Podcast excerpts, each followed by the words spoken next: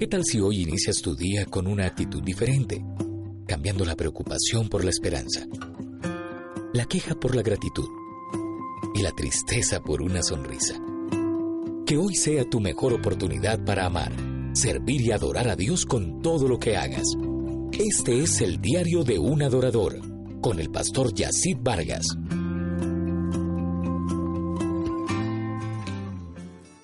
Soy el pastor Yacid Vargas y desde la República Dominicana originamos para todos ustedes con cariño y con amor esperando bendecir tu vida en este tiempo especial. Hoy quiero hablarte acerca de la adoración como una expresión de verdades eternas. Es bien importante saber que Dios todo lo planificó y lo ejecutó con un propósito y que éste le retorne a él honra, reconocimiento, gratitud, gloria, exclusividad y sobre todo amor. Romanos 11:36 dice, porque de Él, por Él y para Él son todas las cosas. A Él sea la gloria por los siglos de los siglos. Amén. El principal propósito de Dios con el hombre es que pueda estar siempre con Él y disfrutar de una relación sana, abundante y sobre todo paterna. Y una de las formas de nosotros relacionarnos y expresarnos es a través de la adoración. Y lógicamente para hablar de adoración, entonces tenemos que definir con claridad qué es y cuál es el propósito por el cual Dios la diseñó. Adoración entonces no es una manifestación artística, es la expresión de una nueva naturaleza entregada por voluntad del Padre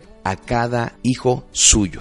Ahora entonces pensemos cómo se establece el propósito de la adoración según Dios. Lo primero que tenemos que comprender es que se establece el propósito a través de la revelación correcta y precisa. Segundo, también se establece a través del entendimiento que nos lleva a una implementación de esta revelación. Tercero, se establece a través de la enseñanza, escúcheme bien, o la culturización basada en una revelación del propósito. Y por último, que se viva en este propósito. Si adoración es la expresión de verdades eternas, entonces es importante que comprendamos qué significa expresión, verdad y qué es realmente lo que dice la Biblia acerca de lo que significa eternidad. Hoy voy a hablarles inicialmente de lo que es expresión. Es una declaración de algo para darlo a entender.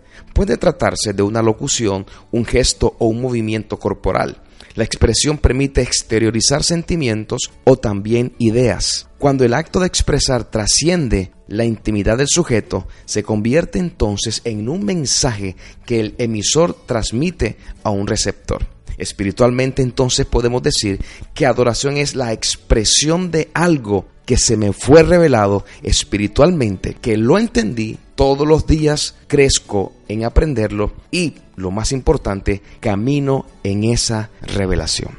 Hoy quiero decirte entonces de una manera simplificada, sencilla y precisa que la adoración entonces está relacionada con la manera como yo expreso lo que porto dentro de mí. Y hay muchas maneras de nosotros expresar lo que sentimos por el Señor. Por eso he dicho y lo escribí en mi libro que adoración no es necesariamente música. Tiene que ver con la manera como yo sirvo, la manera como yo obedezco y la manera como yo vivo para Dios y también vivo para afectar la vida de otro de manera positiva. Recuerda nuestra definición de hoy.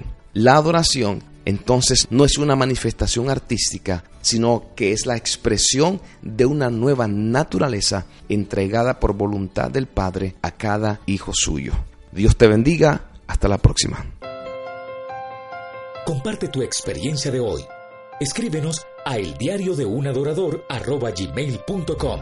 y sigue al pastor Yacid Vargas en sus redes sociales. El diario de un adorador Principios y valores para una vida práctica y efectiva de adoración y servicio. Solicita este libro hoy mismo en amazon.com.